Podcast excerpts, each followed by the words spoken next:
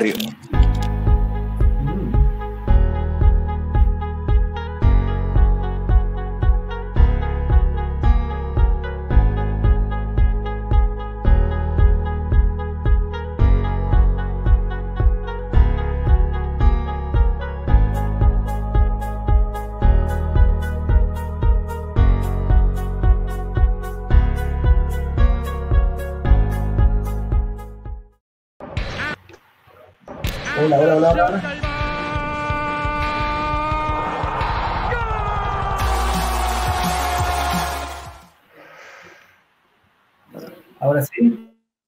Hola, hola, hola. ¿Estamos?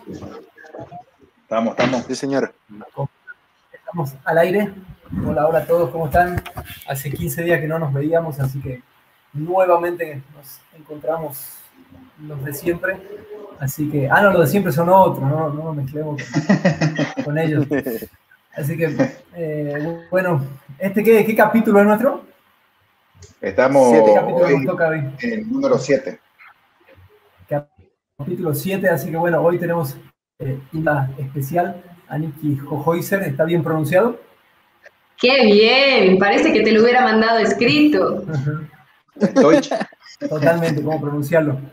Bueno, aprovechamos para, para eh, recibirla como una de las eh, nuevas embajadoras, ¿no? Ya va a estar, eh, ya, ya escribió, eh, la semana pasada se publicó su primer nota y bueno, constantemente nos va, a ser- nos va a estar acompañando.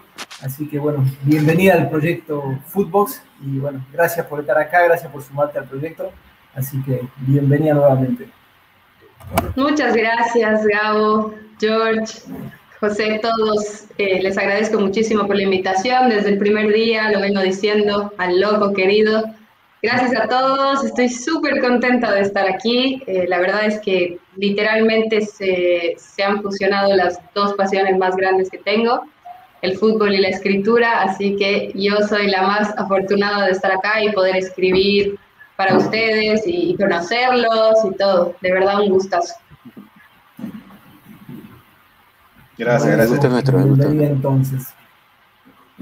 Bueno, eh, como hoy vas a ser eh, la puntada ¿no? de parte de nosotros, eh, contanos cómo, cuál es tu relación con el fútbol. Pa, yo tengo una relación con el fútbol súper extraña. Eh, nadie en mi familia es futbolero, o sea, mi hermano y, algunos primos les gusta, pero así, así una enfermedad media loquita, nadie. Entonces nadie, nadie entiende cómo, cómo sucedió. Pero eh, nada, desde muy chica, desde muy chica jugaba fútbol con, con los amigos, casi siempre me tocaba ser la única chica del equipo, es algo ya normal para mí, me acostumbré. Y bueno, me encanta, soy hincha de, de Bolívar, como podrán darse cuenta. Eh, desde muy chica, mi hermano me llevó a la cancha, como se nota claramente. mi hermano me llevó a la cancha desde muy chica y ahí empezó esta locura. He tenido la suerte de poder trabajar con fútbol, de poder jugar fútbol, de, de todo un poco y la verdad es que se ha vuelto parte de mi vida. O sea, efectivamente el fútbol es, es mi escape a todo en la vida. Sí, problemas, estrés, eh, trabajo, jefes, todo se va cuando aparece el fútbol. Así que es mi, es mi escape. Un poco la, la esencia del fútbol creo que nació así, ¿no? Creo que todos necesitamos este espacio, así que que sea el ideal. ¿Y por qué, por qué Bolívar? Bolívar por mi hermano. Eh, desde muy chica eh, yo iba a verlo, él tenía la, la camiseta, o sea, él no jugaba en Bolívar, ¿no? Yo iba a verlo a sus torneos y, y él me llevó, él me llevó a la cancha cuando yo era, era chiquita. Me acuerdo que fuimos a la norte, yo era súper chiquita. Yo me imagino que no teníamos plata para ir a otro, a otro lugar, porque yo no llevaría a una niña de mi tamaño a la norte en la circunstancia en la que nos ha tocado tocado, de saltar y era todo un dispute el estadio. Nada, hermoso, hermoso, nunca me voy a olvidar ese, ese día. Y bueno, veía siempre con él los partidos, como te digo, él antes era un poco más, más fanático, digamos, ahora ya tiene otras cosas en la vida y qué sé yo, y yo me quedé ahí con eso. Cuenta por pero- pagar, etcétera. Sí, sí, sí, total. La verdad es que por eso, incluso mi papá, bueno, que no es muy futbolero, pero es del Tigre, eh, por familia, por tradición. y yo nada, o sea, trato de enseñarle por dónde va la cosa, ¿no? Pero... claro, poner claro, A mí me pasó algo así, igual que, a mí me pasó algo así, igual que mi papá, eh, bueno, era extranjero y llegó acá, vivió mucho tiempo en La Paz, era, no le gustaba mucho el fútbol, pero simpatizaba con Bolívar, y una especie de tío de hermano mayor me hizo hincha de Oriente también. claro, sí. Este, de hecho, fue amigo de Ugarte, de Henry Ugarte. Pero bueno, la cosa es que uno nunca sabe, ¿no? De dónde le llega esa, esa cosa, esa herencia. Es verdad, oye, es verdad, porque a, mí, por ejemplo, igual me, me tocó algo parecido. La familia de mi padre son fundadores de Blooming y, en, o sea, mi padre no es futbolero para nada, no es hincha de ningún club, de nada. No le gusta ver el fútbol, a menos que sea conmigo al lado. Y después de toda mi familia, mi madre tuvo unos dos tíos que jugaron en Oriente, pero nunca hubo uno que me ponga. Fue eh, el primo hermano de mi madre que me llevó al estadio y fue justo para un clásico. La mayoría obviamente nos llevó con donde habían todos los luministas y fue el primer clásico perdimos y el segundo fue cuando goleamos 5-2 y no, no, es que era, Claro, no había por dónde. Desde el primer partido, aún así cuando perdimos, igual fue como ir a ver y me enamoré. Porque fue, ah, yo en esa época, yo era muy chiquitito, ¿no? Entonces tenía unos 6, 7 años. Tenía pelo largo. Antes de eso, claro, tenía melena. Todavía. Tenía melena, no, podía ponerme vinchita. no, y, y, sabes que lo chistoso, yo, yo me relacionaba más por lo que cuando yo era chiquitito, mi ídolo era Stoichkov. ¿ya? Yo, había, yo justo estaba viviendo en Estados Unidos en el Mundial 94 y pude ir a ver la selección boliviana, pude conocer a todos los integrantes, me saqué fotos con todos en el hotel y todo. Y del Mundial, el jugador que más se me quedó de ese Mundial fue Stoichkov. Entonces cuando volví, cuando fui a Bolivia, ya fui a un partido y vi a Oriente y cómo jugaban y cómo eran los jugadores, era, era ver un equipo de Stoichkovs. ¿Me entendés? es que era puro huevo, pura garra y todo de buen pie. Y, venía Bolívar y clavábamos cuatro, ¿no? Entonces. me gusta, me gusta que te tapes la cara mientras lo dices.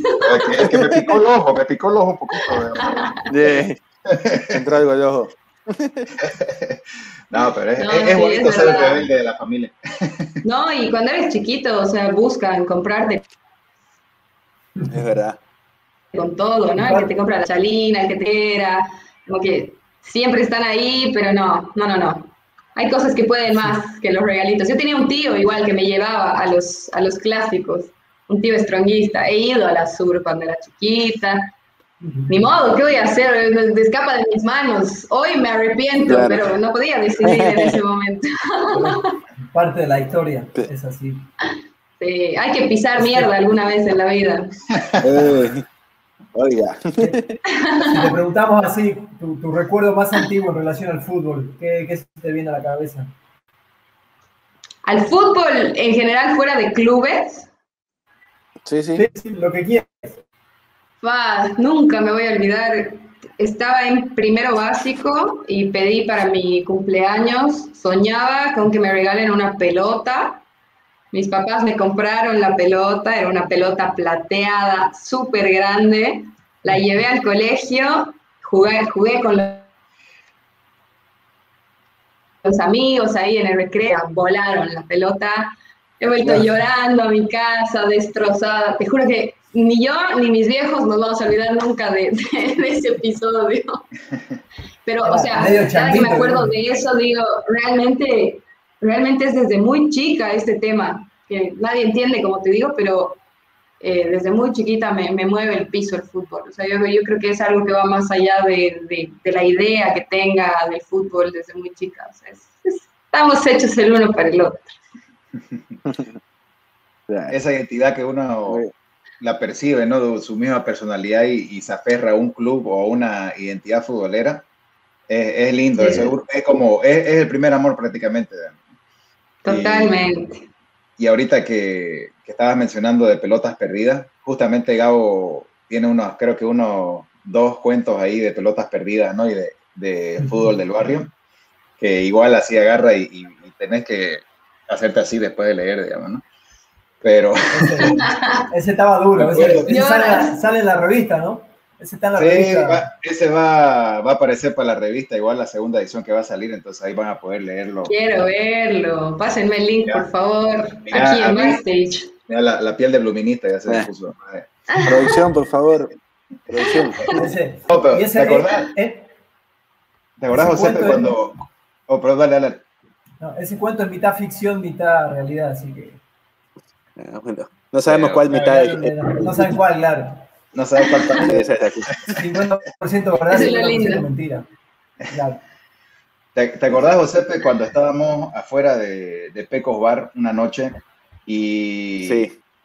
un, un escuchá, escuchá, está, okay, me, me, acordé de los balones perdidos. Estábamos, estábamos compartiendo afuera de Pecos Bar y yo tenía una pelota bebidas espirituosas. Una pelota que me habían mandado desde Alemania. Ya estamos hablando de año 2007, 2008. Y, era la, la, la, la original, la, la, edición del Mundial, digamos, ¿no? Entonces nos pusimos a jugar toquebote en la calle, plena calle. Y en una de esas, este, yo por salvar el toquebote, digamos, para no quedar en OPA, la apunté y se fue para la casa. Mira, estuvimos, era una casa abandonada, llena de árboles y plantas y macetas, totalmente abandonada porque era una mini jungla adentro. Hicimos a un amigo que se entre para sacarla, que el tipo estuvo 40 minutos metido ahí y nunca la pilló, nunca. No. Nunca la pilló, se fue, desapareció, así fue como que nada. Y, y, luego entró otro, no, se pusieron a buscar como 30 minutos y nunca la pillaron la pelota. No, qué dolor. Yo conozco un integrante de Footbox que es experto en patear pelotas y mandarlas al ar. Loco, loco se llama, loco le dicen, no sé si lo conocen. Mira, quisiera verlo patear cuero alguna vez, nunca lo he visto. Me ha tocado, eh, yo jugaba con el loquito, jugaba todos los martes, si no me equivoco y ha mandado ahí unas cuantas en el grupo, pero... Profe, profe. Ahí está, el protagonista. Me interrumpimos la tren rojo. De los pelotazos, ¿te acuerdas, loquito? Sí, sí. Mira, yo te, yo te puedo decir, George, la ¿Te primera acuerdas, vez que, Sí, sí, la primera vez que, que nos invitó Nicky a jugar, nosotros teníamos pues una expectativa bien alta, ¿no? ya va a empezar a dar palo. ¿Qué pasa, loco? Mentira, el loco nunca me han dado una pelota afuera. Se llama este, no, es, es, excelente. O sea, en la cancha es excelente jugadora. Algún momento cuando vengas, George, de este año tenemos que organizar un partidito para ir a, a, ver, para que lo veas en vivo y en directo. Claro, dice, dice Josepe que va a llevar una, unos cuantos kilitos de terneza ahí. escúchame, ahorita, estaba escuchando eh, de dónde había nacido el tema del fútbol con Nicky. ¿Sabes qué debes, debes hacer, Nicky, vos, eh, investigando así un poco tu, tu genealogía o, el tema de tu familia? Debe haber alguien dentro de tu familia que, era, que debe haber sido súper amante del fútbol. Súper, súper, súper amante. Porque vos sabés que el tema de estas cosas que a nosotros nos gustan no son pues pura casualidad, ¿no? Qué sé yo, tu abuelo, tu bisabuelo, quizás debes haber tenido un, alguien dentro de tu familia que debe haber sido futbolista, ¿no?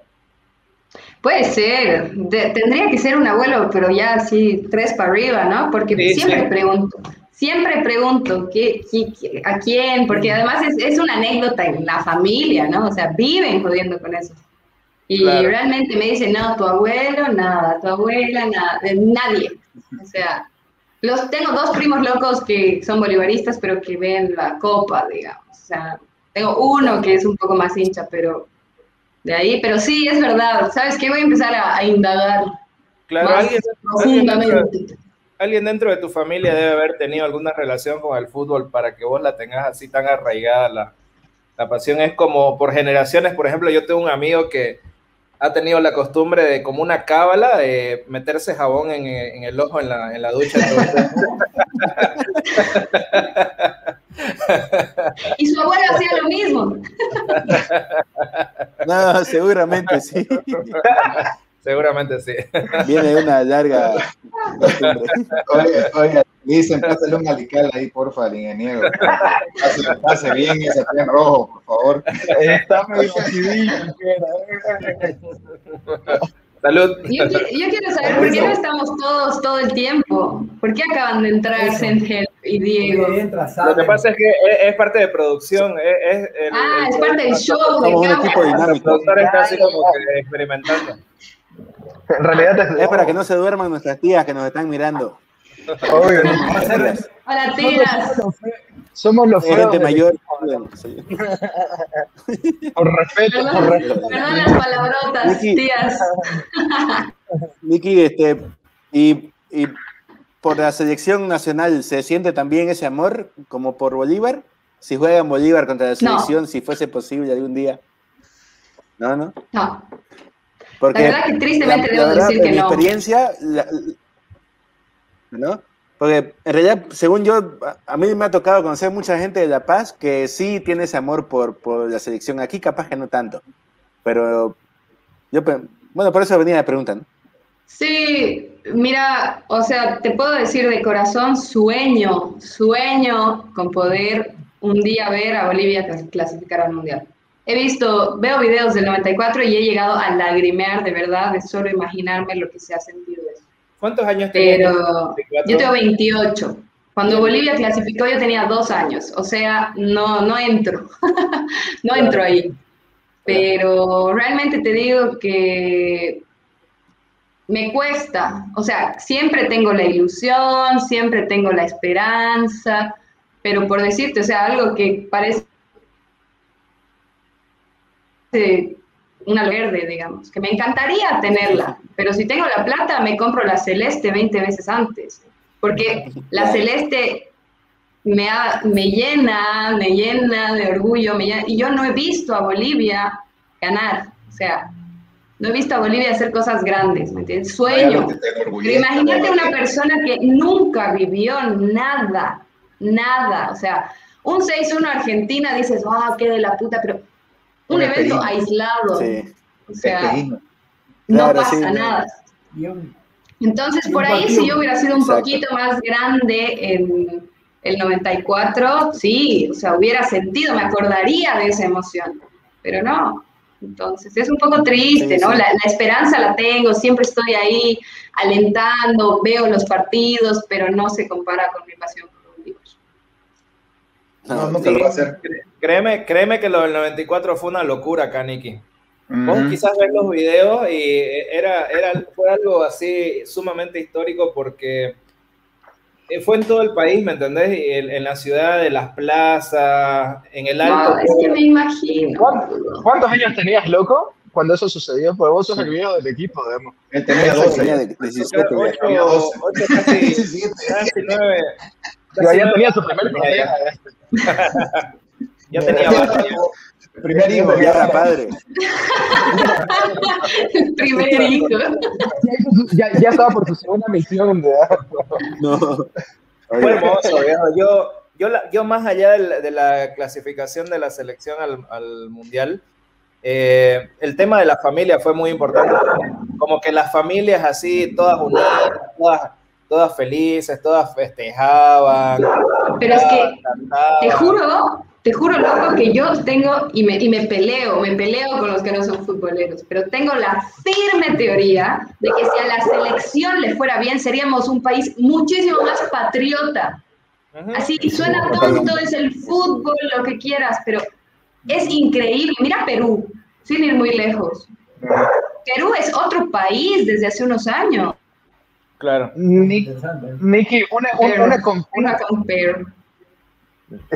Nicky, una confesión aislada, ¿no? Por ejemplo, por ejemplo, lo que a mí me llama mucho la atención es justamente el tema de la institucionalidad, pues no, porque eso es lo que ha permitido a un Bolívar convertirse en lo que se ha convertido, jugar, incluso hasta en un, bueno, jugar con, hacer, provocar el hito que provocó con Boca, ¿no? Que, que creo que fue algo que seguramente viviste muy de cerca, pero ¿pensás que eso también tiene que ver con el resto de los clubes no solamente en Santa Cruz, ¿no? sino con, con, el país como tal, ¿no? porque todo es tan, o sea, funciona de una manera tan rústica que al final no, no termina de cuajar, como se dice vulgarmente, ¿no?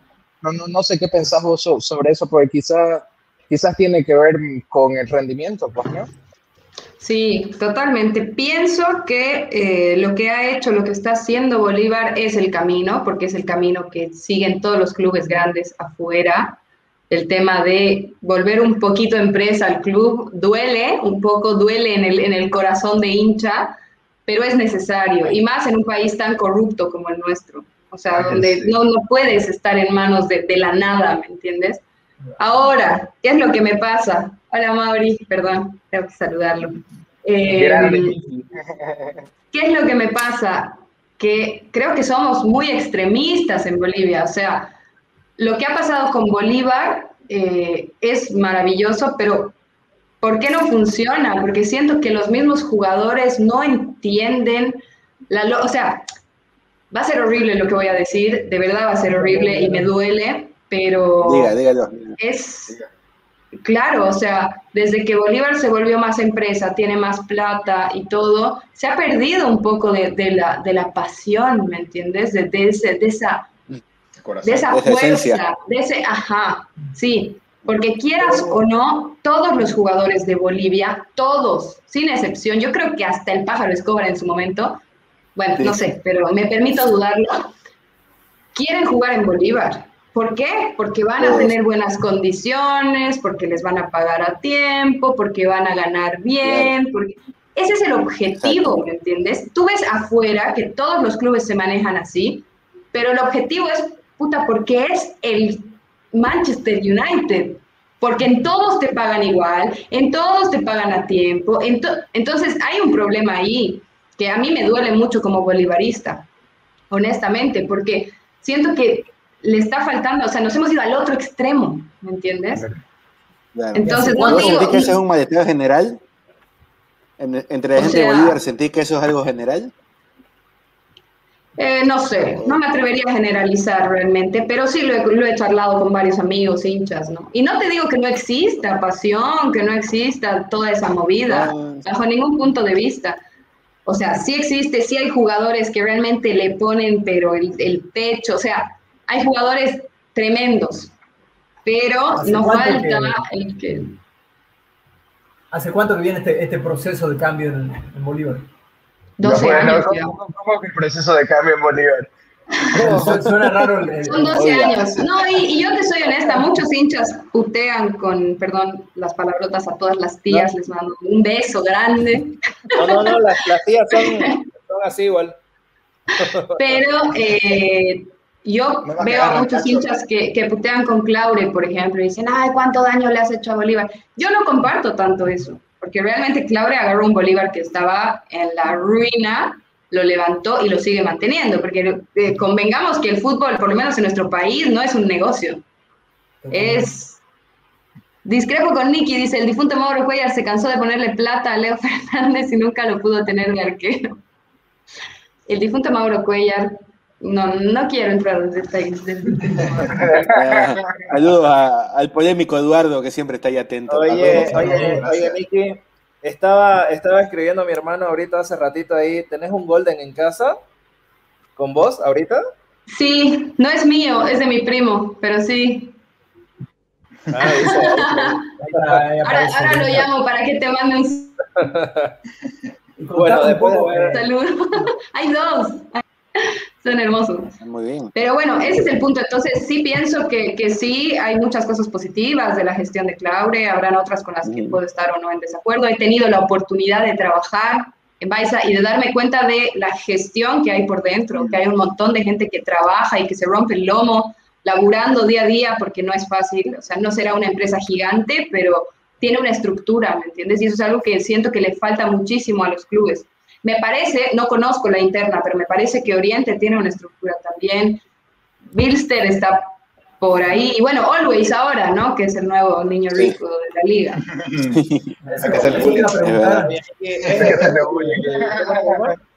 Son los cuervos. son los cuervos de Bolivia, ¿no? Eh, eh sí, tal cual. Club de cuervos, literal. ¿Cómo se llama? Con DJ, con DJ Church, ahí que es todo loquillo realmente, ¿no? Sí, totalmente. no sé qué me ibas a preguntar, Gabo. Sí, te voy a consultar, contanos tu experiencia dentro de Bolívar, qué hacías y si si eso quita un poco eh, la visión de hincha, ¿no? Si, en algún momento pasa, pasa a ser un trabajo común, o si se mantiene, o si, si los ánimos van cambiando. Qué buena pregunta. De verdad me parece muy acertada tu pregunta, porque ha sido una, una lucha interna que he tenido. He tenido la oportunidad de trabajar en Bolívar casi tres años y ha sido una de las mejores etapas de mi vida porque he podido desde los entrenamientos, viajar con el equipo. O sea, ha sido maravilloso. De verdad ha sido maravilloso lo que me ha tocado vivir. Lo agradezco cada vez. Pero qué punto delicado el que has tocado, porque, bueno, yo, yo, Nicky, he peleado mucho por no bajarle en un cambio al lado hincha, realmente, porque es complicado, porque de repente estás ahí adentro y de repente empiezas a entender cómo funciona y cómo está la interna, y empiezas a entender que los jugadores son personas, porque te juro que antes de eso yo no lo entendía. O sea, para mí era un hijo de puta el que fallaba el gol y este era un desgraciado y ojalá se... O sea, todo. Y de repente los ves como personas y te das cuenta cuánto, porque les duele, evidentemente les duele y leen todo lo que la gente escribe, no son de palo.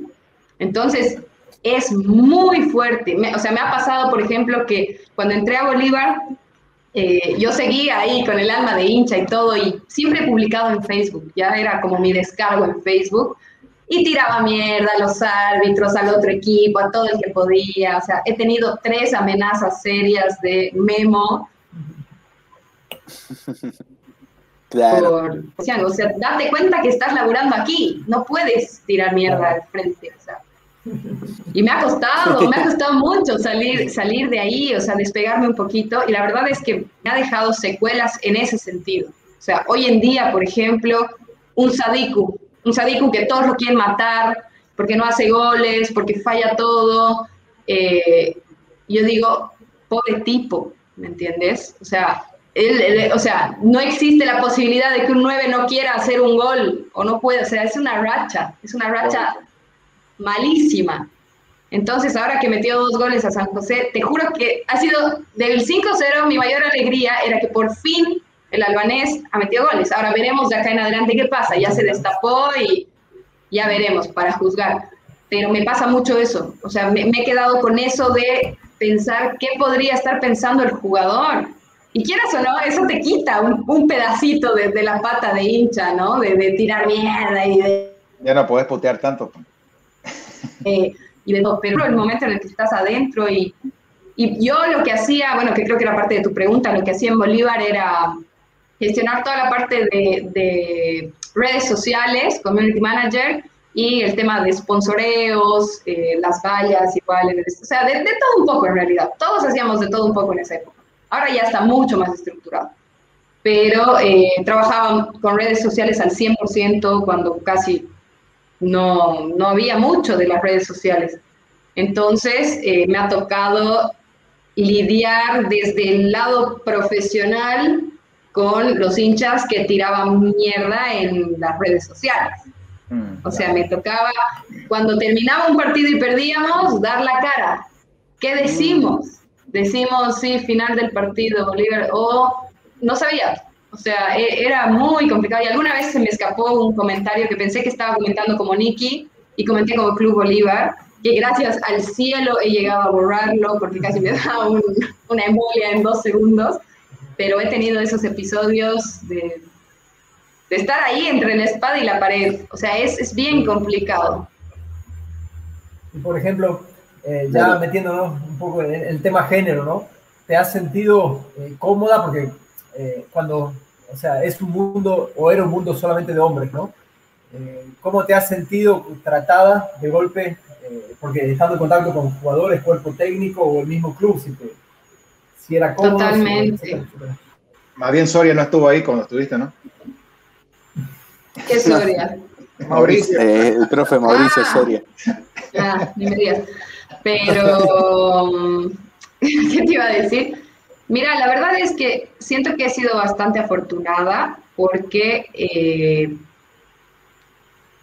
cuando yo entré a Bolívar no habían prácticamente mujeres. Las mujeres que trabajaban en el club una trabajaba en el área legal, o sea, nada que ver con lo deportivo, otra trabajaba, otra era secretaria y creo que había un par más en legal.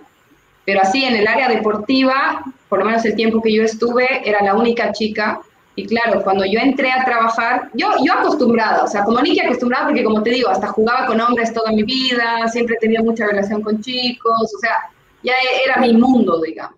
Pero sí me pasó que cuando entré me, me advertían mucho, la gente de la oficina incluso me decían, ojo, cuidado, que los jugadores, que no te hace, siempre los prejuicios ahí, ¿no? De cuidado que te molesten, cuidado que se pasen, cuidado que me cuidaban ahí como en una burbujita, porque encima yo era más chica todavía, y, pero me pasó todo lo contrario, o sea, la verdad es que yo creo también que una emana eso, ¿me explico? A mí me gusta el fútbol, no me gustan los futbolistas. Y hay mucho ese prejuicio de botinera, que ah, le gusta el fútbol, quiere con el jugador. Pasa mucho y, lo respeto porque, bueno, algún día cambiará. Pero yo creo que eh, desde mi actitud, desde mi trato con los jugadores, con todas las personas que han pasado por ahí, eh, uno se da su lugar. Entonces, sí hay situaciones que no lo niego jamás, o sea, a mí no me ha pasado por suerte, pero sí hay acoso, hay de todo, que obviamente ahí denuncia, chao, o sea, no hay dónde perderse. Pero yo he tenido la suerte de que, no, de que no me ha pasado, de que han entendido todos, todas las personas que me rodeaban, por dónde iba mi, mi pasión, por dónde iba mi, mi, lógica de estar ahí, mi impulso. Entonces, nunca he tenido ningún episodio así desafortunado, ni, ni un intento de nada por parte de nadie. Y eh, la verdad que me han dado siempre mi lugar a nivel profesional, saliendo al, nivel profesional, siempre me he sentido bastante bien. Y ahora, ponte, ahora hay varias mujeres. El otro día iba al Siles y me decían, ella trabaja ahí, ella, ella, ella, ya son miles, me encanta. Yo soy la persona más feliz de ver mujeres en este ámbito. Ojalá de verdad cada día seamos más. Por ejemplo, en esa época, periodistas mujeres, ¿ya había? Sí, habían un par que hasta ahora son amigas mías, que las conocí ahí, ahí en la batalla. Eh, habían un par de periodistas, ahora ya son muchas más. Seguramente había muchas más, ¿no? Pero las que cubrían Bolívar eran dos o tres en un inicio. Cuando yo ya estaba de salida, ya habían más chicas. Eh, va, creciendo la movida. Eso es lo más lindo de todo. ¿Y hasta dónde pensás que puede llegar eh, el tema de la mujer y el fútbol en Bolivia? si le ponemos ganas como país, porque muchas ganas no le estamos poniendo, si le ponemos ganas, eh, se puede llegar lejos. ¿Sabes qué? Hay, bueno, en tema periodismo hay un montón, muy, muy, muy capaz, esta vez lo digo abiertamente, eh, me encanta Carla Saucedo, o sea, me parece un referente total para las mujeres en el periodismo, porque es una chica que sabe mucho, que que comenta muy bien, mucho mejor que muchos de los hombres. Muchísimo mejor. Muchísimo. Entonces, realmente creo que se pueden lograr cosas grandes porque hay el talento. Y a nivel jugadoras de fútbol, ni qué se diga. O sea, el otro día en mi artículo yo contaba la, la historia de Pauich. Como Pauich hay pocas para lo que es Bolivia, obviamente, pero con mucho talento. O sea, siento que lastimosamente lo que tiene que suceder para que las mujeres triunfen en esto es salir del país hoy en día. Mira, eso justamente te iba a decir más o menos el, con respecto a lo del talento, que vos decís que hay muy pocas como Pawich. Ahora, eh, yo lo veo más como que muy pocas pudieron llegar a eso de Pawich, pero yo te aseguro que Pawich, y saludos a Pawich, que, el otro día estuvimos chateando un poco, muy excelente persona, gracias por el aporte, igual muy bueno. Una crack. Eh, sí, una crack tremenda. Y hay muchas Pauch te puede decir, en mi barrio había tres mejores, había otra mejor que yo. Me parece que haya una más allá, pero siempre el talento de la familia siempre sobró, ¿no? El problema está en el trabajo de ese talento. Porque, mira, vos ves muchos niños que son criados en otros países, hijos de bolivianos, y con esas condiciones, con esa enseñanza, con ese trato, con esa formación, con esa paciencia y con esa sabiduría, ellos llegan lejos. Y muchos, muchos, por ejemplo, el otro día estaba justo hablando Dieguito La Torre, que, ya lo había escuchado yo antes de, jugadores como hasta Pelé, lo dijo en su momento, y creo que este, Jair igual lo dijo en su momento, y los argentinos también, Mario Kempes, igual. El futbolista peruano y el boliviano, que son como que tomados los más bajos en Latinoamérica, ellos siempre dicen, son técnicamente sumamente dotados, pero no hay el trabajo para esa técnica. O sea, vos lo ves y vos te vas a un campeonato en un barrio y ves por lo menos 15 jugadores que vos decís, ese tipo debería estar jugando en la profesional con esa técnica. Pero obviamente el trabajo que tenemos, ah, y vos le, le, metes a la olla la corrupción, la ignorancia, los, los dirigentes que no se capacitan y, creen que siguen manejando el barrio, o sea, el club de barrio, cuando se olvidan de que tiene que haber el equilibrio entre la institución, identidad y el amor, ¿no? Como lo que vos decías con Baiza y con Bolívar. Este, y aparte, la predisposición que viene de los padres y empieza la educación desde la casa, ¿no? Porque si vos tenés obviamente unas condiciones deplorables en la casa, olvídate que te sale un atleta con por lo menos la mente sana y, y, que sea una persona disciplinada, ¿no? Entonces, yo creo que el, problema, el, el, árbol está podrido, pero esto es de, raíz, digamos, que hay que cortar eso en el fútbol boliviano. Porque, mira, hay, yo, yo cuando en mi experiencia entrenando en Oriente, siendo asistente ahí, eh, entrenando en, en, en, otros clubes, digamos, de, de formación de niños, vos ves esos niños y yendo a campeonatos a Argentina, ¿no? O, a Brasil, y nosotros saliendo subcampeones o ganándole a Argentino Junior, ganándole a Talleres de Córdoba, vos decís, o sea, hay un momento... falla en algún momento, ¿no? En algún momento se derrumba el puente, digamos, ¿no? Y, ahí, ahí vos te das cuenta que es en la formación, porque hasta los mismos jugadores, los mismos equipos profesionales buscan, digamos, ok, lateral izquierdo, boliviano, nacional, a ver, busquemos y dicen, escucha, solo hay este y este. Y ahí todos los demás es como que el, el, hay una diferencia muy absurda ¿no? de, talento y de rendimiento. Entonces ahí vos te das cuenta que el mercado boliviano escasea en la parte profesional, pero si vos vas desde abajo, como hacen muchos clubes de afuera que van y se lo llevan de muy temprana edad, ya pues te sale, ahorita tenemos unos seis, seis muchachos que están jugando en las reservas de clubes como Palmeira, Santos, Fluminense. Hay otro que está en Boca, que es el, bueno, aparte del sobrino de, Milton Melgar, hay otro. Hay otro que está en Italia, en el SPAL. O sea, están hartísimos dispersados. Entonces vos te das cuenta, no es, no es la nacionalidad. No, sin duda. Sin duda. Es que lo que pasa es que en nuestro país no hay formación desde abajo. o sea, te das cuenta, sí, la mente ni qué se diga, la, mente, pero la tenemos así la, sabiduría, porque si vos no sabés cómo formar... desde chiquita, desde... Realmente el boliviano agacha mucho la cabeza y a mí eso me da bronca, me da bronca, porque es lo que pasa? Cuando ves a los equipos bolivianos afuera, está, se están mandando un partidazo, les meten un gol y se pudre todo, o sea, y no solo Bolívar, todo. Se pudre, no, no hay más. Te, puedo hacer un paréntesis ahí con eso. Te puedo hacer un paréntesis. ¿Te acordás del 2010 Oriente de Quinteros? ¿Te acordás cómo jugábamos? A pesar de estar perdiendo contra Gremio 2-0. Pocas veces yo he visto eso, es, ese, esos juegos en Bolivia, honestamente. eso, eso, yo te, decía, más o menos, eso viene de Quintero, ¿no? La mentalidad transmitida al equipo, porque Quintero no solamente transmitió eso al equipo, transmitió todo el club, ¿no? Eh, pero lo que me voy es que Quintero viene también de esa generación del 94. Y él, acuérdate que es un argentino un viniendo técnico exitoso, ¿no?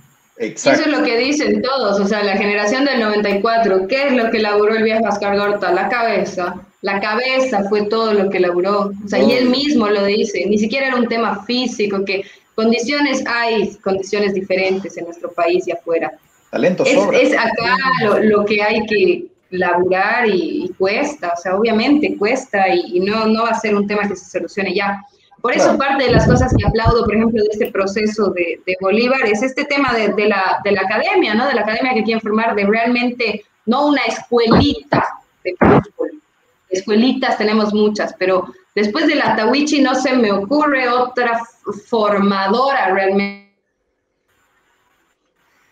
de jugadores en nuestro país. Saben más. Personalmente, pienso en fútbol formativo y se me viene la Tawichi. ¿Y qué pasa? Encima, Tawichi se bajan la edad, se cambian todo. O sea, empecemos desde ahí, digamos. ¿Cómo, ¿Cómo puedes pretender? A eso, a eso me refería con, esto, pregunta, por, por, el conocimiento. Dale, Gabo, dale, Gabo. Pregunta polémica, ¿no? Eh, que involucra al Bolívar. Recientemente el Bolívar tomó la decisión de cerrar la sub-17, sub-15 para mudarlas a Santa Cruz. Eh, eh, menos era que la paz, que la altura eh, permite un desarrollo diferente. Tú me vas a matar, pero justo se me ha cortado el internet en tu pregunta. Eh, me dijiste que el Bolívar ah, la sub 15 y sub 17. Sí, porfa. Ah, recientemente Bolívar tomó la decisión de cerrar la sub 17, sub 15, ¿no? Y mudarlas a Santa Cruz, ¿no? Con un argumento de que no había el talento suficiente en La Paz y con que la altura afecta el desarrollo eh, regular. Eh, Cardiovascular. Esa es, un poco la, la pregunta polémica. Bolívar dijo que porque no había el talento suficiente en La Paz. No, Claure. Sí. No, Claure, eh, ah. la persona del City, del grupo City que está caro. Oh, ya pensé que Claure. Lo busco y te lo, lo busco y te lo paso en un ratito. la verdad que no sabía, no, no sabía lo que me estás diciendo. O sea, sí sabía que esta academia de de élite la están armando en Santa Cruz, que se habló de un tema de que además la idea es eh, como que potencia sacar jugadores para todos los clubes, no solamente para Bolívar, es la idea central, digamos. Pero la verdad que te mentiría si te doy un punto de vista o una respuesta porque no tenía idea de lo que me estás diciendo. Ahí, ahí lo, va, a pasar después de algo. Sí, por favor, pasame el link y lo charlamos después en backstage ya con conocimiento de causa, pero me parece rarísimo que, que Bolívar haya dicho que falta talento en La Paz. O sea, es como dispararte al pie. Eso, exactamente. José tiene ahí unas preguntas para vos, creo que vamos con eso. vamos a ir con la, la, edición especial de, de la que, que, tiene su, su especial que se llama el ping pong del arquitecto. Buenas. De mi casi, casi tocayo de apellido. Casi parientes, exacto. Bueno, alguna, algunas de estas preguntas te van a incomodar, algunas ya las contestaste, algunas ya las hemos hablado. Pero bueno, la cosa es que sea dinámico, que sea cortito. ¿Nombre? Niki. Niki. Ya. Eh, eh, ¿Edad? Perdón. 28. Club. Bueno, Bolívar. ¿Un ídolo que tenías de chica? Ronaldinho. Ronaldinho. ¿Un apodo que tenías de chica? Nicky. ¿Un apodo, un lugar para vacacionar, perdón? Punta Cana. Muy bien. ¿Perro o, gato? Gato. ¿Una comida? Lasaña. Eh, ¿Cena afuera o Netflix? Netflix, toda la vida. Muy bien. ¿El arquero es el más vivo o el más tonto? El más vivo. Eh, ¿Habilidosa o hachera para jugar? Hachera. ¿Cerveza o vinita? A lo cabezón Vinito, vinito. Eh, ¿FIFA o Pro Evolution Soccer? FIFA. Eh, ¿El mejor insulto que escuchaste en una cancha? ¡Árbitro cartonero! Vamos a hacer un especial de Ever Ludeña después, a ver si hay insultos. aporte. Em, ¿de, qué posición, ¿De qué posición jugás, Niki? Puntera derecha. Muy bien. ¿Un referente en tu puesto? El conejo Arce acá. Ah, muy bien. Salido de Oriente, por si acaso. Eh, Bolivarista de corazón, por si acaso. Mentira. Nada, eh, ¿tu, churro, ¿Tu churro de niña dentro del fútbol? Si tenías alguno. Mm. Potero. No. ¿No me se ha cortado? Balak, el alemán, te digo. Balak, ah, muy bien. Eh, ¿El mejor 9 que hayas visto? Ronaldo. Pero el viejo. Claro, el gordito. El gordito, el, origi. ¿Relator favorito? Oh, me mataste, los odio a todos. Ah, Pero uno, ¿no te acuerdas de tu infancia? ¿Alguno que eh, puede ser de... creo que lo quiero un poco, o sea, lo odio un poco menos al pollo Viñolo cuando relata. ¿Pollo Viñolo? Ok. Eh, ¿Messi o Cristiano Ronaldo? Cristiano. Cristiano. ¿Conocer la bombonera o el maracaná? La bombonera la conozco y es divina. Muy bien. ¿Música favorita para antes de jugar fútbol?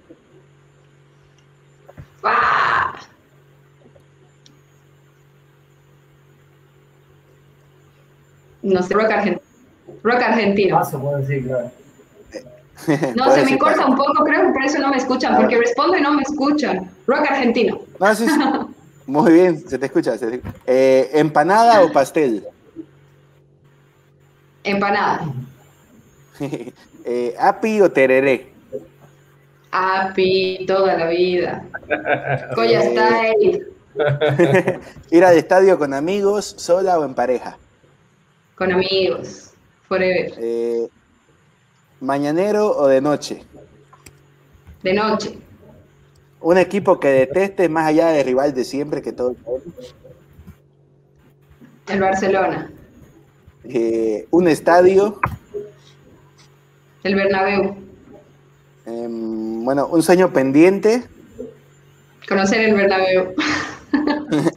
Eh, ¿Un ídolo de tu club? Pereira. ¿Uno de la vereda al frente?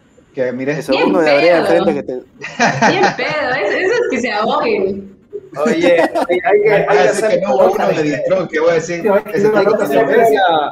Hay que hacerle la pregunta a Nicky, hay que hacerle la pregunta a Nicky. Nicky, si, verdad, perdón que le corte Josito porque creo que tiene más preguntas, pero si hubieras tenido la oportunidad de elegir algún jugador que se haya ido al Tigre, que vos sentías que lo hubiera ido mejor en Bolívar, ¿cuál hubiera sido ese jugador? ¿El Chuma? No. No, Chumita no. Chumita es muy diestrón. Raúl Castro. ¿Le hubiera ido mejor en Bolívar? ¿Qué? ¿Le hubiera ido mucho mejor en Bolívar que en el Tigre? O sea, hubiera conocido más la gloria, digamos, pero menos por él. No tan segundín. Eh, bueno, ya, ya tenemos las últimas para ir terminando el ping-pong. ¿La Copa Libertadores o la Champions? Libertadores, toda la vida. Muy bien. ¿El boliviano que más admires? Estamos hablando de jugadores Qué cagados estamos. Ah, estamos. sí, eso es lo que hace tan divertido. La pregunta más difícil que me has hecho en toda la noche. Ah, bueno. Si quieres puedes decir paso. del jugador boliviano que más admire. O que admires en todo caso. Por ejemplo, para mí es el Pícaro Castillo, pero bueno, sí pasa. Eh, una jugadora de fútbol femenino. La Pavich. La Pavich.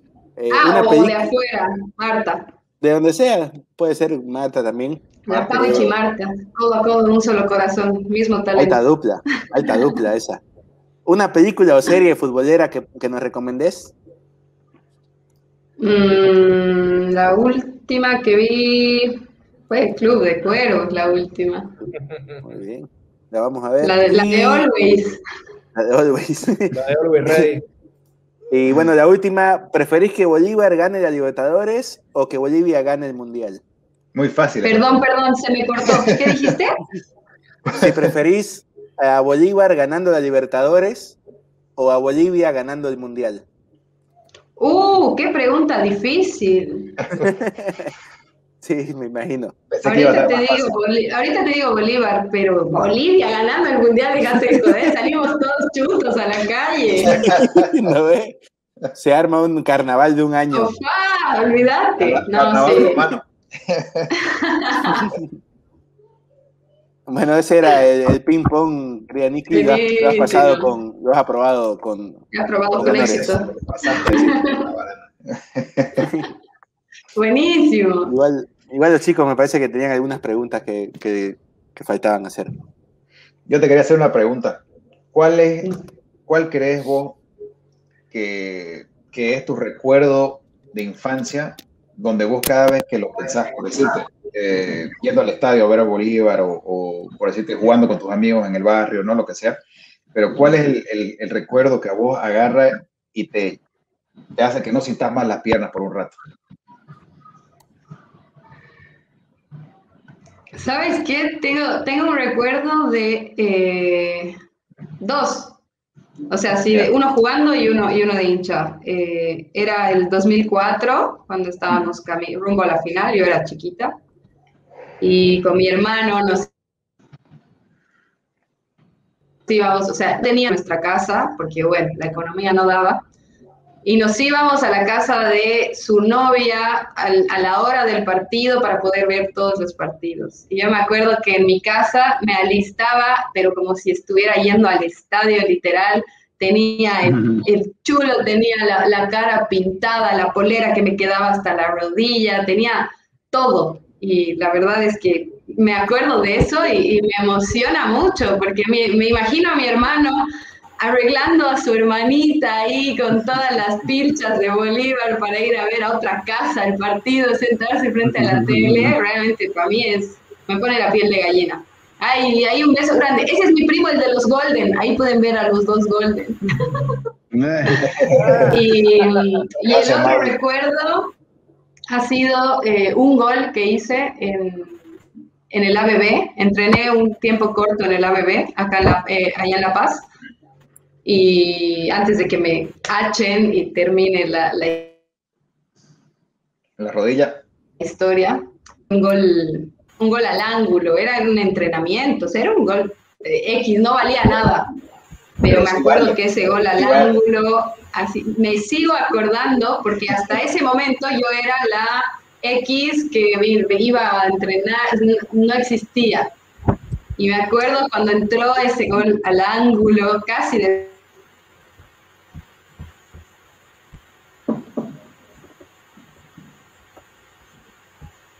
Creo que se congeló, Niki. Sí. Hola, hola. Sí. Perdón, ¿ahora sí? Sí. Desde ese día te digo, ya era otra, otra la historia. Ganas, ganas confianza, ganas todo. Justo se hablaba con la Pauich cuando me, me contaba su historia, me pasó lo mismo. Esos son los dos momentos que más tengo así grabados.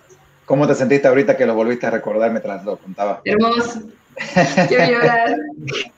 Vos sabés que así, por, por esa razón, prácticamente fue lo que, lo que nació Footbox.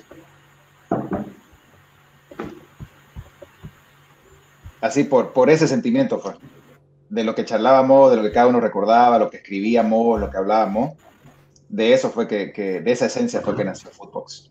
Y sabes qué se siente, se siente porque se siente el cariño que le ponen. Y acá aprovecho para tirarles ahí flores, por favor, pueden sentirse todos felices porque realmente se siente el cariño que le ponen. Eh, yo lo veía loquito con Footbox ya hace tiempo. Eh, y de repente es como que hubo así una, una escalada tremenda, vi que tenían la página, que, o sea, todo. Es, es, hay mucho cariño detrás de eso, así que los felicito, de verdad. Qué, qué lindo poder ser parte de esto. Gracias, gracias. No, gracias, Fanny, por participar, de verdad, porque es lo que queremos contagiar para que más se sumen, pues, ¿no? Que cada uno quiera contar su experiencia y compartir eso, porque eso es lo bonito, pues, del fútbol también, ¿no? Ese sentimiento. Total, totalmente de, acuerdo. De tu lado de escritora, contanos cómo nace y hacia dónde va. Mi lado de escritora. Me gusta mucho escribir desde que era más chica. Eh, no me gustaba leer cuando era más chica, cosa que es medio, como que no cuadra una cosa con la otra. Pero después de, varios años como que le encontré ahí el hilo a la lectura, pero escribir eh, desde muy chica, o sea, siempre me sacaba la nota máxima en los exámenes de ortografía, y el colegio, el lenguaje y todo eso siempre me ha gustado. Y bueno, eh, trabajo también en escribiendo, ¿no? Yo soy redactora creativa. Entonces, eh, incluso me fui a estudiar una, especialidad en redacción creativa, o sea, del lado publicitario y todo eso, pero eh, siempre, siempre pegado a lo que es la escritura. Incluso, bueno, he tenido ahí algunos intentos de, de páginas, donde algo que toda la vida he hecho ha sido escribir en mi Facebook, por ejemplo. Todos me joden porque vivo publicando en Facebook una cosa, otra cosa, hablo de todo, de fútbol, de la vida, de, de todo. Y realmente es mi escape. Y gracias a eso, gracias a escribir en Facebook, he llegado a trabajar a Bolívar. O sea, suena súper raro, pero gracias a todo lo que yo iba escribiendo y, redactando, y, ahí me salieron varias cositas que tenían que ver con la redacción. Entonces, es algo que practico en el día a día, obviamente, pero que ya cuando se trata de, de escribir cosas que me gustan, que no son para una marca precisamente, sino que que me gustan, que son mías, y más aún si es de fútbol, para mí cierra el círculo, pero completamente. Y por ejemplo, en Bolívar te tocó estos momentos de crisis donde se va un técnico o donde un jugador sale de noche, o etcétera, etcétera, y cómo, cómo se, se reacciona ante la crisis, ¿no? Lo de los jugadores que salen de noche no tengo ningún recuerdo. Me, tocó, me tocaron salidas de técnicos, llegadas de técnicos, eh, más que todo derrotas. Me tocó el, el 5-0 contra San Lorenzo en la semifinal de la Libertadores. Eh, momentos muy, muy, muy fuertes, así como campeonatos. También tuve la suerte de festejar como tres campeonatos donde pones hola y tienes 5000 likes y todo el mundo está emocionado y feliz. Eh, más o menos era lo mismo a la inversa, ¿no? Los momentos esos decisivos, al principio me, ponía mal, porque no sabía qué poner, o sea, como que incluso trabajando en redacción, eh, decía, ponga lo que ponga, esto va a estallar, o sea, no puedo ni mostrar tristeza, porque nos vemos débiles, ni mostrar no sé, seriedad, era muy difícil. La verdad que eran momentos súper complicados eh, cuando tenía que tuitear o tenía que publicar en Facebook un resultado. Por eso ahora cada vez que veo las redes del club, digo, o sea, me pongo en los pies de la persona que, está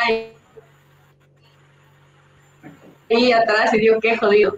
Porque cuando estás en goleada, o sea, yo tuiteaba minuto a minuto del partido. Imagínate las ganas que tenía de, de no tuitear ni medio gol cuando nos goleaban. O sea, y era imposible.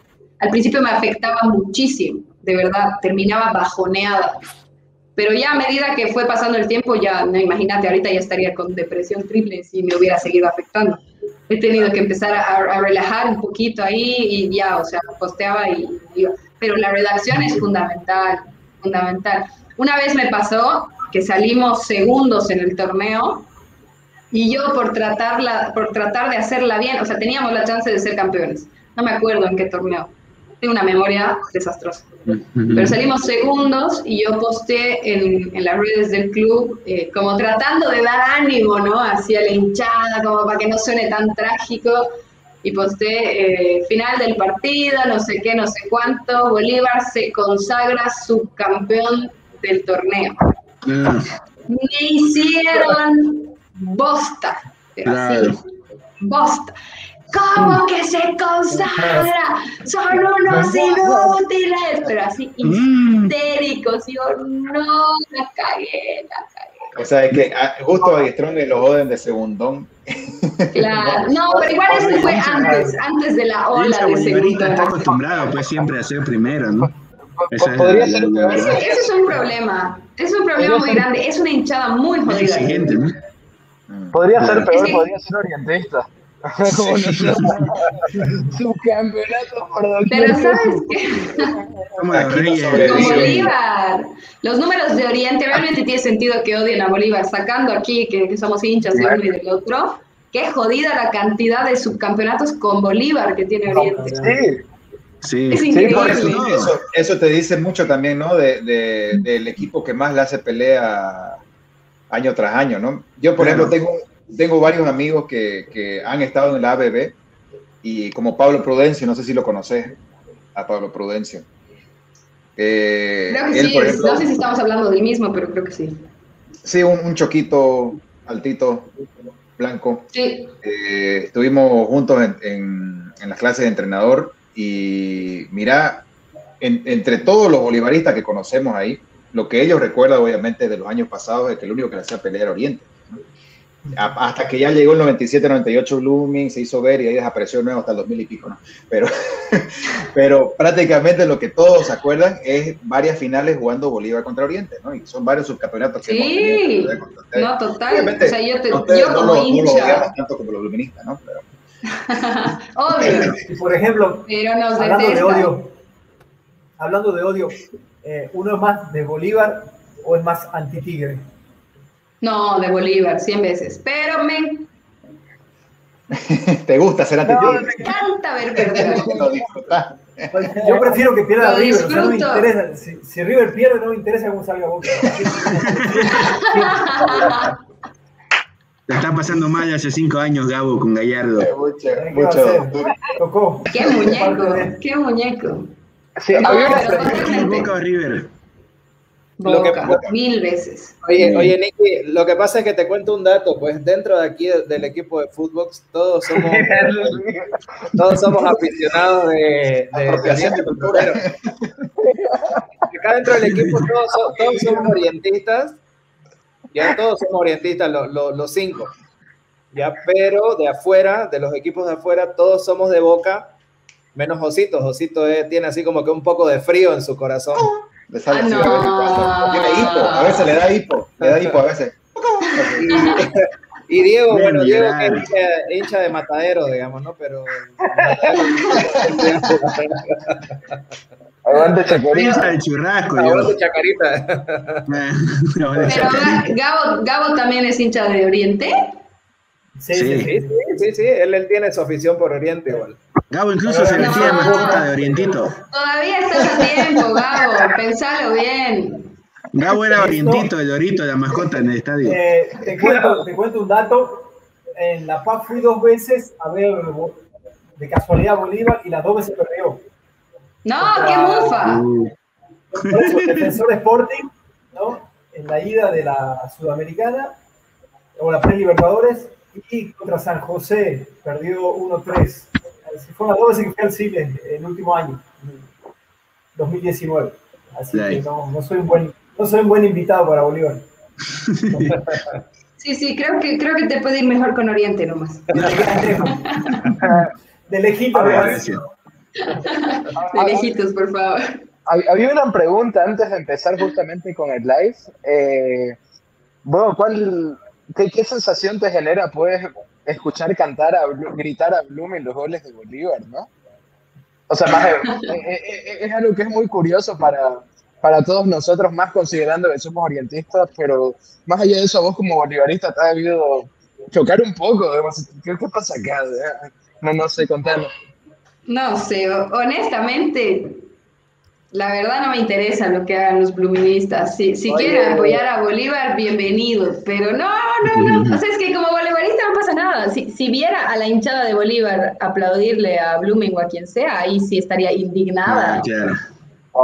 Pero no, después vengan todos, vengan todos los que quieran disfrutar la, las alegrías. Escúchame, Nicky, hipotéticamente hablando, ¿qué pasaría si nosotros, si, si el Tigre estuviera por salir campeón y Bolívar tiene la misión de, de ganarle a Oriente en ese partido para que el Tigre no salga campeón. ¿Cómo, cómo verías? Perdón, perdón, perdón, mi cerebro ha colapsado. ¿Podemos repetir la pregunta? Porque la, porque la, figura, porque la figura de Oriente fue así. O sea, Blooming, si Blooming uh -huh. le ganaba de local a, a Bolívar. No ah, sí, me acuerdo, claro, claro, claro. Campeón, ¿entendés? Entonces, ponete en, en, la, en, la, en la hipótesis, digamos, de que sea qué sé yo, eh, no sé, pues Bolívar, digamos, el que tenga que ganarnos a nosotros para que el Tigre no salga campeón. Bueno, así sería la figura, ¿no? Claro, Bolívar tendría que ganarle a Oriente para que el Tigre no salga campeón. No, era al revés, lo no, al revés. No. Sí, sí, al revés. Bolívar se debería dejar ganar. Ajá, Bolívar claro. dejarse ganar. ¿Y vos te imaginás a, a Bolívar aplaudiendo los goles de Oriente? Sin duda alguna. No, ¿en serio? O sea, si el tigre, si con eso, si con eso voy a evitar que el Tigre salga campeón, les grito, silbo, festejo. Chao. Me saco, me saco mi chulito papel.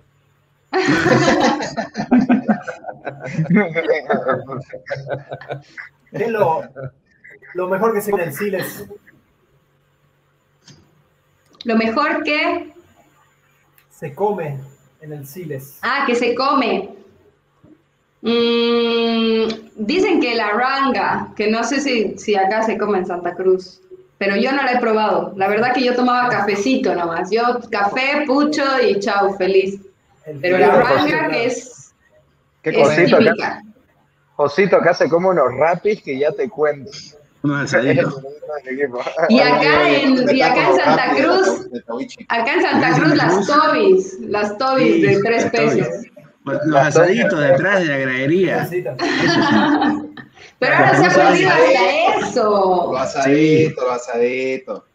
Lo asadito, gordado. Se extraña. No puedes ni fumarte un pucho en el estadio. No, sí, con el, el gordado previábamos en, en, en, mi casa antes de ir al estadio igual. Sí. Después no tenía idea de contra quién jugábamos, pero... No, no. Exactamente. Eh, como ya estamos sobre la hora, quiero una, una polémica que cada uno pueda dar su, su opinión. Eh, va, va, relacionado con la igualdad de género, ¿no? Eh, la Liga Femenina Argentina, ¿no?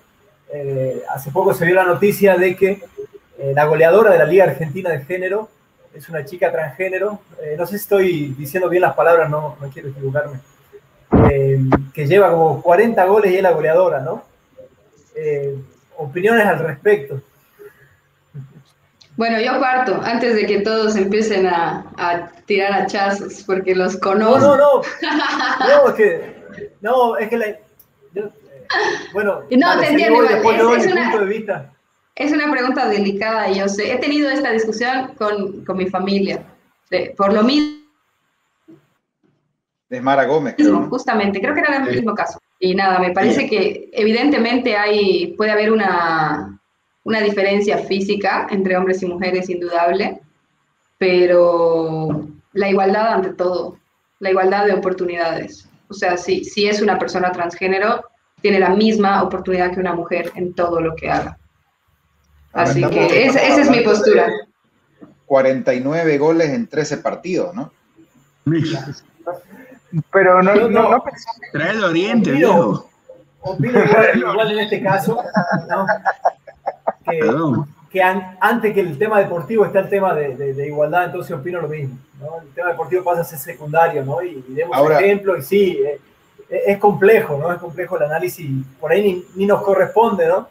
No, eh, no, porque no, no, no, somos, no, tampoco vamos a entrar en juicio. Pero es fútbol, pero, es fútbol.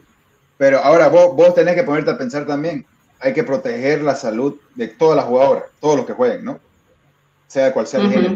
Entonces, Sí, sí, Pero estás hablando de jugadoras de fútbol, no de claro. princesas bailarinas. Claro, ahora, eso me iba. Eh, la otra vez, no sé si han visto el video de la, de la jugadora trans de rugby, la, la, transgénero, que está jugando en la liga de rugby con mujeres que son rugbyers, ¿no? No son ninguna palito de mondadiente, digamos. Uh -huh. Y bueno, lo que pasa es que ya en varios partidos ha rompido huesos, digamos, ¿no? Y ha, ha roto. Ha roto, perdón. Pero, Pensé que le estabas diciendo en joda. es que se le cruza el inglés, se le cruza el inglés a la.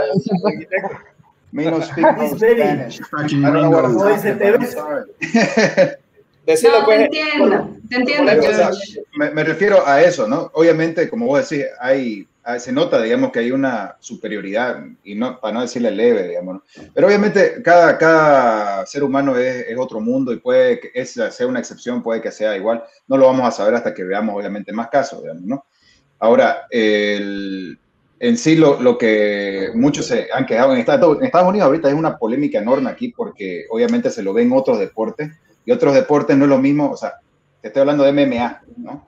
Entonces, tampoco son palitos mondadientes, son mujeres duras. Y aún así, cada, cada pelea eh, termina rompiendo cráneos. Entonces, hay que evaluarlo, ¿no? Hay que evaluarlo. No, no, no significa que se va a discriminar. Así como hay liga de hombres, hay liga de mujeres, y puede también hacerse una liga de transgénero. Nadie puede decirle no pueden jugar. Pero, pero eso es no? discriminar. ¿Por qué? Porque los si estás vos, sacando. Entonces, si vos agarrás... No, no, podrías crear otra liga, no habría que, que, que regular y por ahí, claro. Eh. Exacto. Ahora, entiendo, entiendo lo que dices, Josh. Es un tema súper delicado que de hecho claro. habría que tomarlo con pinzas y entender. Pero me parece que ya, ahora todos los trans júntense en esa esquina y jueguen entre ustedes, es igual no, de discriminador. volver, no, no, no, no, es a esa, no es en ese, o sea, no me refiero en esa manera, sino que me refiero a que hay, que debatir otras opciones, digamos, ¿no? Porque si un, un, transgénero va a jugar con una liga de hombres, por ahí no la pasa mal, ¿no? Por ahí le va bien. Y entonces, o sea, es como que se convirtió, pero para venirse a jugar a la liga de hombres está bien, nadie le va a decir no puedes jugar porque te convertiste. Pero ahora, eh, ¿qué pasa con... o sea, son cosas que, como vos decís, agarrar con pinza y se tienen que debatir porque no podés ir ni a la izquierda ni a la derecha, ¿me entendés? Son muchísimas escalas grises y hasta ahorita va a ser, y siempre va a ser una polémica, como cuando lo era que no querían que árbitros sean mujeres. Yo siempre estuve en contra de eso. Árbitro, sí, obviamente, pues no puedes decir, este, no puede porque no tiene la capacidad, no existe eso, no existe el árbitro es árbitro, sea de cualquier género, puede ser transgénero, igual no importa. Pero lo que me voy, a lo que me voy, es que tienen que debatirse con pinza. No, no tiene que quedarse callado por miedo a no debatirlo. Y eso es lo que pasa. Uno va al extremo y el otro te va a meter al otro extremo. ¿Y qué pasa? Se agrede. Y uno queda aquí en el medio que no puede decir A ni puede decir B. ¿Por qué? Te, te llueven de todos lados. ¿Me entiendes? Claro. No, yo te entiendo. hay que poner todo en la mesa y decir, ok, aquí hay que sentarse a, a debatirlo. En Exactamente. Exacto. No, no, hay que irse por, por, la derecha ni por la izquierda. Hay que, ahorita nosotros vivimos. Ya, en un estaba súper feliz y voy a terminar de mal humor. no, no, no, por eso. No, George es el machista del grupo. No era, no era, no, no era la idea, no era la idea. Mentira, mentira, estoy jodiendo. Ay, perdón, tenía que hacer ese comentario. no, pero es que, es que para eso también estamos, digamos, ¿no? Es, es para charlarlo. Hay que, hay, como sí, hay que sí, total. Me parece un tema interesantísimo para charlar. Yo, yo creo que si lo ignoramos, es mucha más discriminación. Si ignoramos ah, el, hecho de que tenemos que hablar. Por ahí invitar a gente que Hay que ver hasta qué punto igual, porque ojalá un día podamos naturalizarlo en vez de hablarlo. Claro, exacto, ese, ese es el, punto. Paso, Ir, abrir, abrir la puerta al debate, no, no cerrarse uno ni el otro. Eh, no, no, tiene por qué ser así, digamos. Todos, todos somos seres humanos.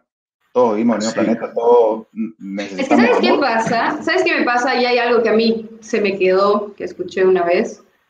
Todo este tema de los homosexuales, los trans y todo, que obviamente nosotros no tenemos ni voz ni voto para hablar del tema porque no somos parte del colectivo. Eh, que las personas que somos heterosexuales no deberíamos ni siquiera tener que aprobar algo, ¿me entiendes? Ahí está el error. O sea, desde que nosotros tenemos la potestad de, decidir si aceptamos o no aceptamos algo en el deporte, en la vida o en lo que sea, estamos mal. Correcto. Ojalá llegue un día en el que no tengamos ni, ni, siquiera esté en tela de juicio ni en debate, o sea, que, que suceda. Listo. Es mi postura. Puedo entender que pueden tener posturas diferentes, obviamente, pero creo que desde ahí está el, problema. Claro, claro perfecto y da, da para debatirlo largo y tendido, pero va a tener que ser en otro, en otro episodio. En el próximo episodio. Exacto. esperamos que le hayas pasado muy bien, de verdad. Este, bueno, muchas gracias por, por aceptar ser embajadora Fullbox y por toda la buena onda que le metes.